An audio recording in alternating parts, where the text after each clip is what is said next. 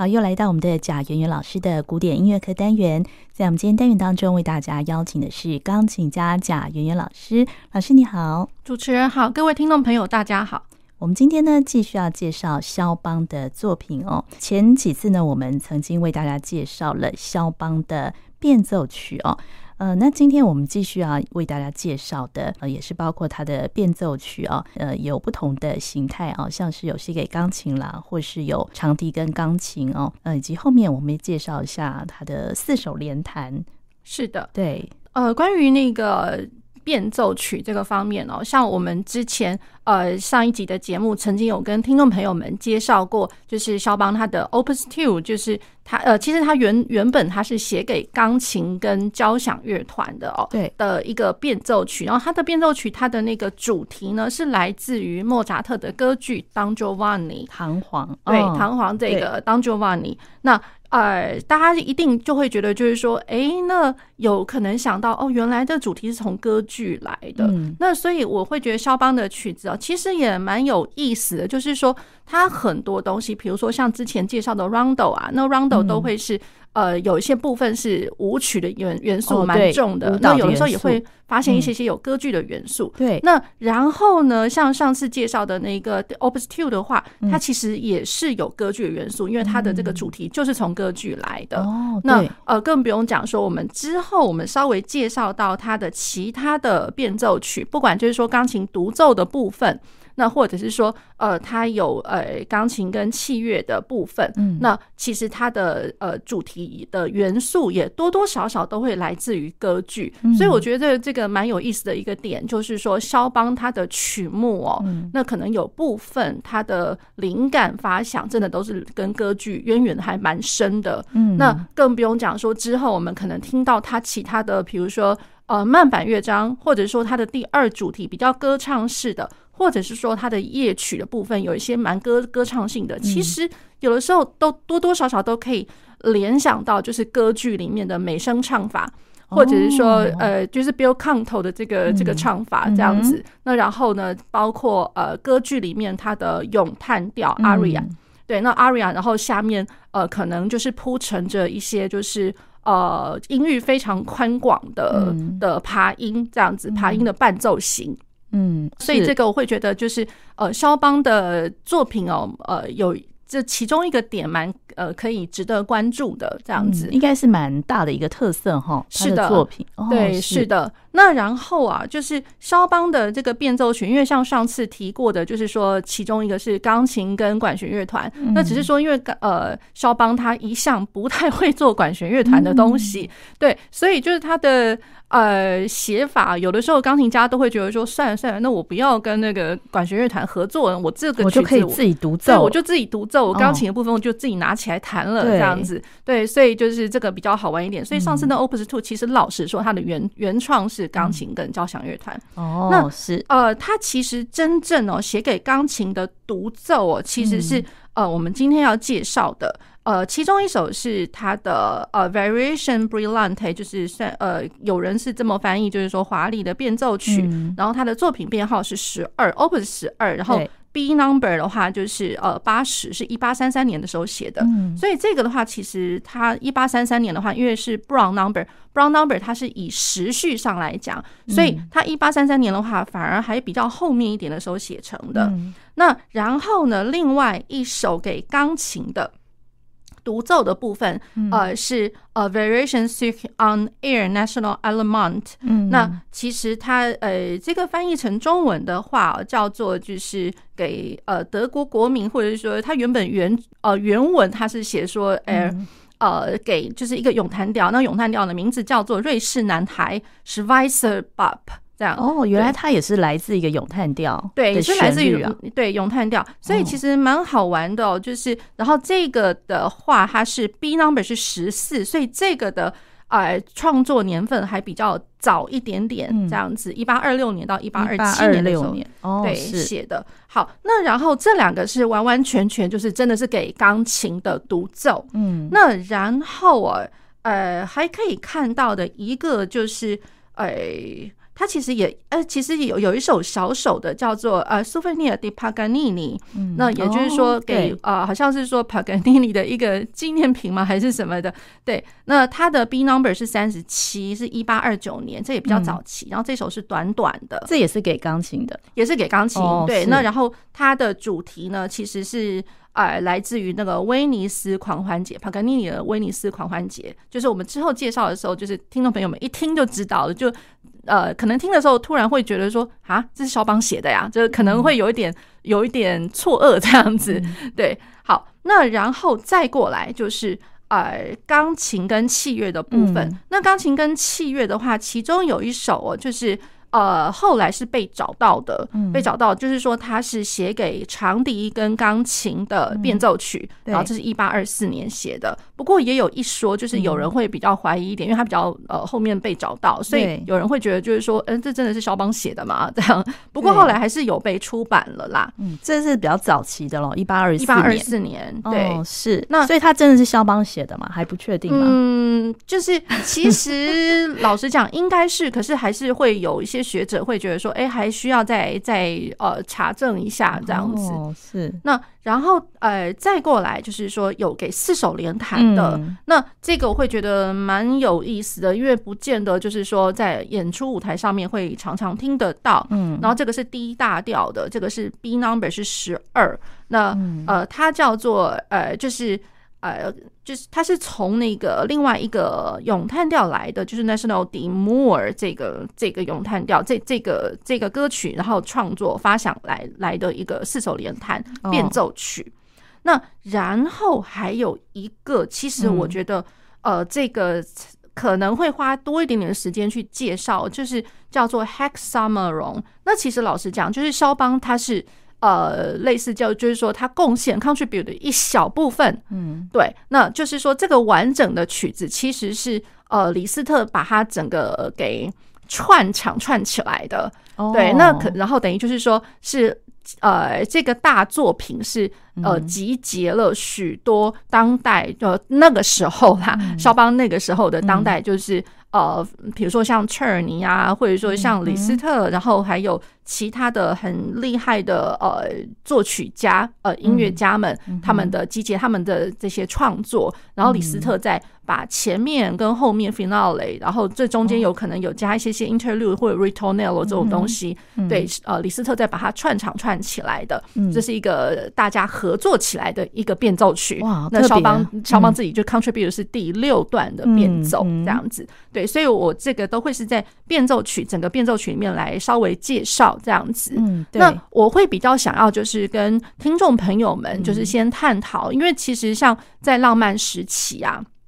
那我们之前可能比较少去提到，就是说变奏曲它为什么要存在着，就是这样子的一个种类，这样、嗯、对。那变奏曲其实呃在浪漫时期还蛮兴盛，其实老实讲，就是在古典时期就慢慢慢慢开始了。嗯，那可是，在古典时期来讲的话，可能我觉得就是作曲家单纯的就是把他自己的一些。呃，想法，然后或者说创作技法，然后就把它化为在这样变奏曲的一个形式，所以基本上只是一个展现呃作曲家、音乐家本身他自己的一个创作的一个涵养。嗯，对，大概是古典时期哪一位作曲家开始写变奏曲？嗯，其实大家比较常听到，比如说像海顿自己就已经有有钢琴的变奏曲了，哦、一个 F 小调的这个作品。嗯，那然后再过来就是，比如说像莫扎特也有啊。哦，对，莫莫扎特他就是大家最耳熟能详就是那个。就是小星星变奏曲，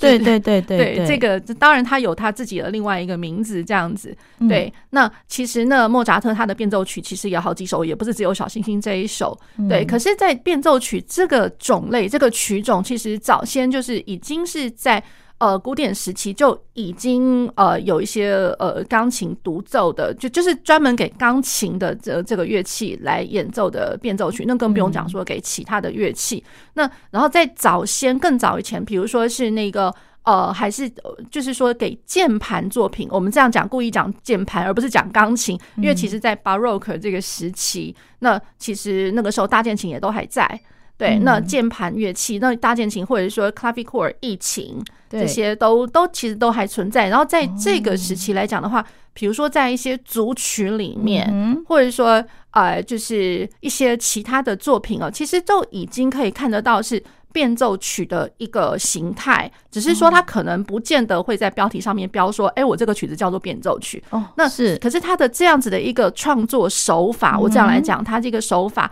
呃，我觉得常常可以看到，嗯，就是说。在呃加花的部分，因为其实我们常常在比如说舞曲类啊，就是呃大家会觉得说，哎这一段怎么后面会看到一个反复记号，哎然后再我我再回返一次，嗯，然后再回返一次的时候呢，或许作曲家会写出来，或许他不会写出来，那不会写出来的话，那就要靠演奏家自己。自己去加花，就在巴洛克时代是。对，其实，在巴洛克时期，就是在装饰奏，然后加花的部分，或者说自己的一些即兴，其实多多少少就已经，它就已经是变奏曲的成分，只是说那个时候，呃，作曲家自己不会把它叫做 variation。嗯，那然后再过来，就是说，比如说有的时候在 Sarabande，或者说像其他的就是舞曲类里面的舞，呃，组曲类里面的舞曲，嗯，然后他在呃第一次讲完之后，他可能会写 the double。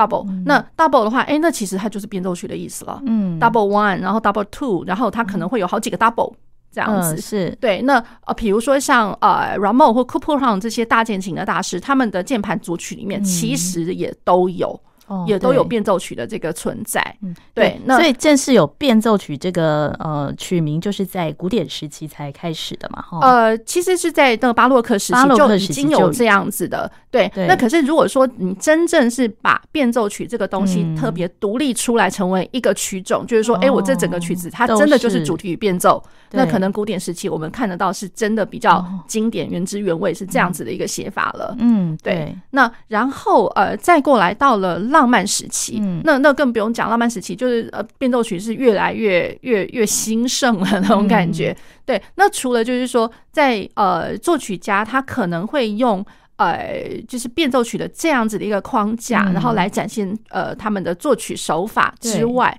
那大家别忘了，就是在浪漫时期，浪漫时期其实我们键盘乐器它的制作技术已经非常的精良，嗯，而且拥有的一些牌子，也就是我们其实现在都可以看得到的了，看得到的一些牌子，或许是他们的前身，可是就是其实就一脉相承下来，对对，所以钢琴制造技术，然后钢琴自己本身能够。呃，表现出来的一些声响，或者说技巧，然后或者说它的键盘的那个反应度、灵敏度，其实都非常非常的厉害了。那也正因为如此，所以作曲家把那个呃变奏曲这个形态，它技术上面或者说声响上面就越越做越越庞大。那或者说呃技巧上面越来越厉害，越来越精良。嗯，对，那更不用讲说，我为了要去演奏这些东西，那我演奏家、钢琴家来讲，本身其实。呃，多多少少你没有技术上的呃一种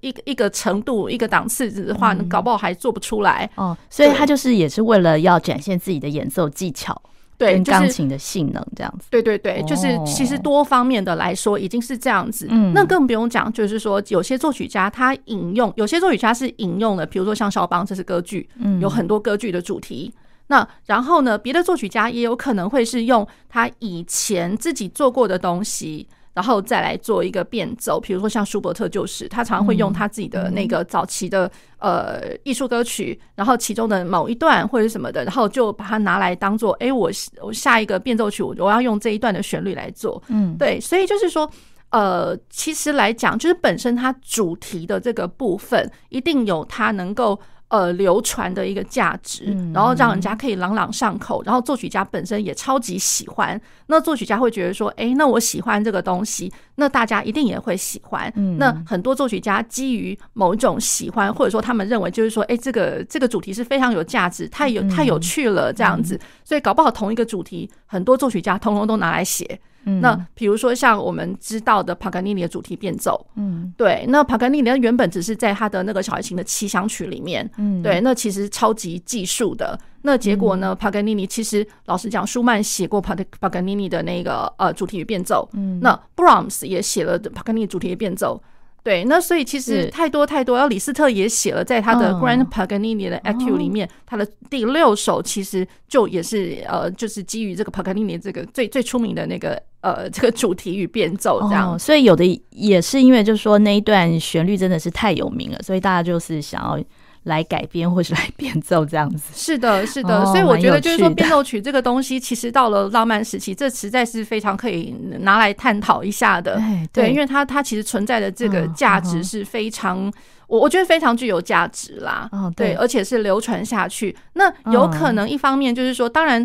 那个时候呃出版已经有了。嗯、那以前因为我们原本是想说，哎、欸，那最早最早存在呃变奏曲，只不过是因为怕说它可能会流失嘛，嗯，所以我只好要一直写，一直写改编，一直改编，一一直抄，一直传着流传着。那然后再过来，可能古典，然后浪漫时期来讲，那个出版商也也还蛮兴盛的，然后他们也非常乐意，就是说。帮呃作曲家们留留下这些非常美好的记录，这些作品，嗯、对，所以就是说出版也也助长了这个。这些作品或者浪漫时期的，尤其是像变奏曲的这个形态，嗯，对我觉得就助长了。其实我觉得出版商的的兴盛也一方面造就了，就是浪漫时期整个音乐的蓬勃发展这样子。嗯、对，好，那我们今天呢，第一个要为大家介绍的就是肖邦的作品十二啊，就是华丽变奏曲啊。这个作品呢是他在一八三三年写作的。是一八三三年，然后他的作品编号有一个呃 B number，它是 B 八十这样子。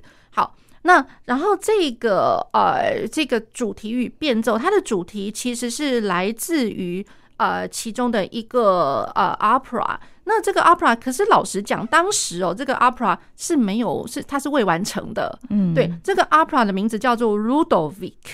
Ludovic，好。那 Ludovic 他其实他是呃这个作曲家叫做 Ferdinand Herold 这个这位作曲家他的一个未完成的一个作品。嗯，那之后呢，这个作品呃据传他是给另外一个作曲家呃叫做呃 Fromental Halevi 这位作曲家，他帮他呃完成，然后帮他首演，在一八一八三三年的时候首演这样子。好。那然后他这个肖邦的那个华丽变奏曲，它的主题就来自于这个 Ludovic，Ludovic 这个 opera 里面，它其实有一个啊主题哦，就是它的第一幕。因为其实老实讲，就是呃，我们刚刚讲就是说 Halevi 帮他就是完成这个这个这个。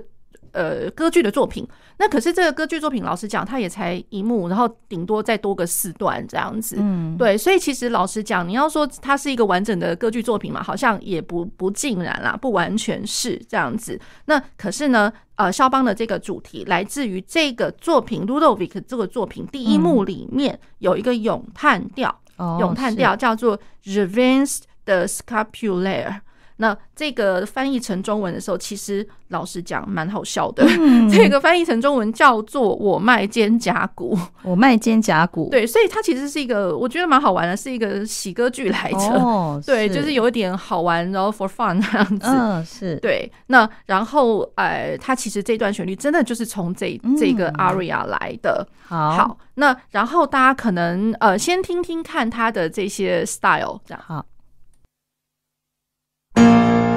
到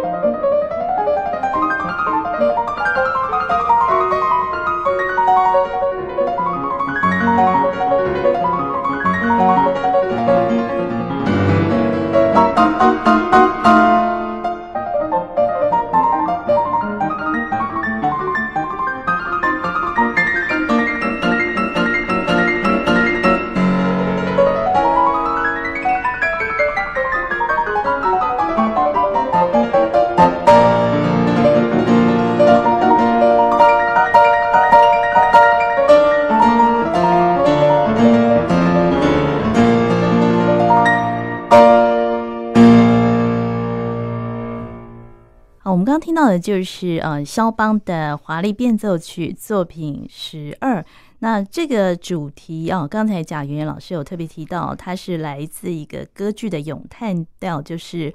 Ludovic》哦。呀，这个歌剧这也是在他们当时很流行的。我们我们现在还可以听得到这个歌剧吗？嗯，这个比如说，我觉得可能还需要再查一下这样子，哦、因为其实，在 YouTube 的话，其实是比较没有被流通。哦，对，那因为毕竟它本身本来，因为它就是一个 unfinished，它它它原著是是未完成的。哦，所以我觉得一方面也是因为这个原因，有可能就是说，呃，它的影音出版。他不见得也会愿意去出版呃后后面那一位呃音乐家帮他完成的这一个作品，嗯，对，所以我会觉得哎，这个是稍微可惜一点的地方，比较少见了，嗯，比较少见，所以它就是有一个主题，这个歌剧的咏叹调第一幕的主题，再加上六段的变奏，呃，是的，是。那然后呢，呃，在这个呃他的。他的写作的一个风格上面哦，嗯、大家一定会觉得就是说，哇哦，那好像听起来还蛮，呃，讲讲的白一点，讲的浮泛一点的话，嗯、可能会有些人觉得说，啊，好像还蛮灿烂的，蛮蛮华丽的，就像他的那个取名的，对，真的就是蛮蛮 华丽的，所以也会有一些就是学者们哦，就会觉得说，哎呀，那真的就是当时，呃，就是好像肖邦哦，他为了要。就是类似，就是说是一个 say farewell 嘛，就是说，因为他他他他曾经在巴黎住过一阵子，然后他会觉得就是说，哦，巴黎的一些花花绿绿的这些东西，然后好像。呃，所以他会觉得，就是有些作曲啊，有些学者会认为啦，肖邦他是不是想要摆脱人家会对对于他，然后或者说对于巴黎的一些音乐界的一个风格，好像很陈腔滥调，然后随便都是那种很很浮泛的、很很华丽、很很有点空洞、没有内心、没有内在这样子。对，那所以当然这个是比较扁的这个讲法啦。可是我们真正论。呃，真正欣赏的角度，或者说我们演奏或者练习的角度，它还是其实蛮具有价值的。因为其实我觉得再怎么华丽，我觉得它就就是好听啊。哦，对，它就是好听啊。那那就是它有咏叹调，它有这个歌曲的这个成分。那然后我真的要去演奏，我要去练习的时候，其实它也没有多多简单啊。对，它还是需要一一点点，就是说，比如说像手部的一些扩张，或者说手部你一定。呃，韵音上面要够灵敏，然后你的音色要够亮丽，然后你才能够显示出它的这个灿烂啊。对对，所以我觉得就是说，嗯，看大家是怎么样想。有人会觉得说，它好像是就如同一个字叫做 cliche，好像陈腔滥调这种东西。对，可是也有人就会觉得说，哦，就是它很灿烂哦，why not？我觉得还不错啊，它拥有就是在舞台上发光发亮的一个价值。嗯，对。那可是当然就是说，你如果说拿这个曲子，然后去跟别的作品，比如说他的呃奏鸣曲啊，或者说其他，比如说像他的 Ballade 叙事曲啊，或者什么的，嗯、可能多多少少你会觉得说，嗯，好，对，他比较内涵上面比较浅一点点啦，就是感觉是比较浮华，这样子吗？对，对，而且就是说他的这个作品哦，因为 嗯，像嗯李斯特他听的时候呢，他会觉得说，哎，其实大家这么讲说他陈腔滥调，不过他是觉得就他还是蛮。欣赏的，以一个比较欣赏的角度，他说他觉得像肖邦他自己在演奏这个作品的时候，或许或许你不会觉得说他是那种很磅礴的，嗯，然后或许他不是适合在一个很呃大庭广众之下的。一个一个作品，或许他只是呃在沙龙的音乐会里面，他是蛮蛮好的。可是他会认为，就是说，诶，那他有他的独特性，就是肖邦他的触键、他的音色、他的韵音，听起来其实就是很优雅的，会让让人觉得就是被吸引住，很优雅的。嗯，对，所以他呃，就是不同的作曲家，真的就会有不一样的一个一个认知理解了。对于这个曲子，那除了这个呃，他是为钢琴写的华丽变奏曲之外哦，我们接下来介绍另外一首啊，呃，这个感觉就会相当的不同哦，因为这是他为钢琴跟长笛写的一个变奏曲，在一八二四年，这个作品听起来我就觉得。嗯，好像跟他过去的一些钢琴的作品不太一样，不太一样，听起来好像蛮蛮简单、简洁利落的那种感觉。而且长笛是主角嘛，对不对？对，那所以一下子就会听起来就觉得说，嗯，我现在是在浪漫时期吗？我会不会是在在古典时期啊？那种感觉。嗯、对，然后它这一段呢，它其实是一个主题加上四段的变奏。主题加上四段的变奏，然后它的主题其实是来自又来自于又又是歌剧的，又是歌剧啊，对、哦、，from 就是它是从那个 Rossini，那罗西尼他的其中的一个歌剧叫做。灰姑娘、oh, La Cenerentola，这个其实是一个意大利文哦。那其实灰姑娘的话，我们大家知道就是 Cinderella 嘛。对。对，所以就是从那个 Rossini 灰姑娘的这个作品，呃，歌剧作品里面其呃其中的一段旋律叫做 Non più mesta，它叫做哎不再悲伤，不再悲伤的这一段呃这个主题，也是一个咏叹调，是不是？呃，其实算是一个一中间的一段旋律啦，哦、不见得是一个咏叹调。哦、对，哦、那它就是中间的这一段。嗯，对，那然后它就是呃，在一八二四年的时候写成的。然后，嗯、呃，听起来呃，就是说它的主题是小型版，那然后其中的四段变奏，嗯，嗯，其实是还蛮。蛮直白的，通通都是从头到尾都是一大调，嗯，对，不会说像有些变奏曲哦，如果说稍微庞大一点的变奏曲的话，嗯、它可能中间会有一个小调的存在，嗯、或者说我可能在呃它的创作的一些风格上面，哎，突然会突然变得好像比较庄严，或者说比较沉心心境沉了一点点这样子，嗯、对，所以所以这一首曲子它其实蛮短小的啦，嗯，对，之后从头到尾都是一大调。好，那我们现在听这首。肖邦啊，为长笛跟钢琴所写的变奏曲。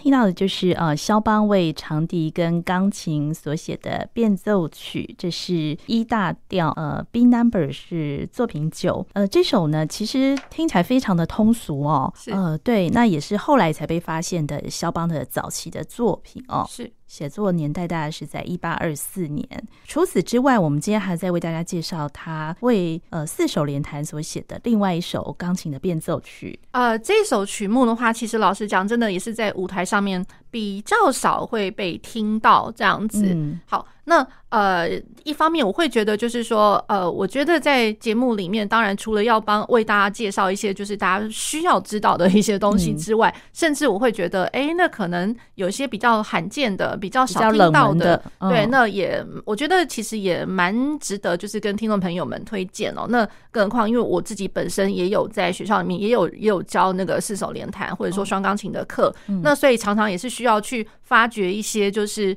哎，好像学生们也其实蛮可以练的东西，嗯，对。那所以在四手联弹的部分呢、哦，我就会觉得说，哎，那肖邦这首曲子其实不错呀，可以试试看的呀。嗯、对，好，那这个作品哦是 B 十二 B number 十二 A，然后是在一八二六年的时候写的，然后它是完整的，它其实是 D 大调，它曲目其实也不是很长，它就是包括一个呃 导奏，嗯，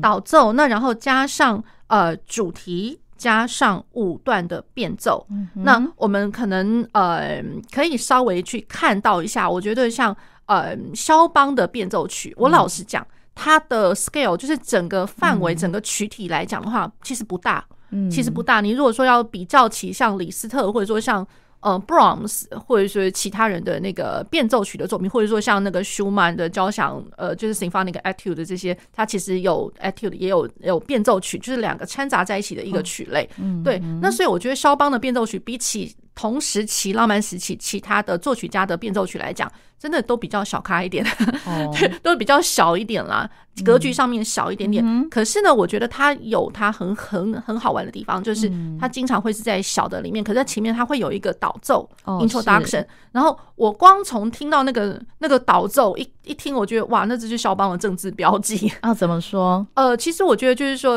呃，快速音群这个绝对是，嗯、而且会觉得就是它的快速音群，它的呃音响效果来讲的话，它其实。空间是算是还蛮宽广的，嗯，可是它不会让你觉得很很厚重，嗯，对。那所以就是好像我的手指头其实灵巧灵巧，其实都可以负荷的起来，嗯，对。那可是它又不失它的。呃，有趣跟华丽多彩的部分哦，对，所以我会觉得，哎、欸，那个肖邦其实也挺厉害的。他的 introduction 其实都已经一开始就可以让人家听得到，就是啊，这这就是肖邦，这就是肖邦，是对。那然后他的 introduction 其实也有一呃稍微一点点呃幅度，也就是说不会太短，嗯，他不是那种什么几个小节，然后就直接，他其实是大概有时候会看到是一整面。一整面，然后一整面，他说他讲完了之后呢，才会开始哦，现在才是主题呀，这样子。对，那主题完了之后呢，它后面的变奏其实大概都是五六段，其实都不会太长，嗯，都不会太长。那所以如果真的是要比较起其他人，可能搞不好就是十几段啊、十八段啊、二十段，甚至三十几段，然后后面还加上副歌了什么之类的。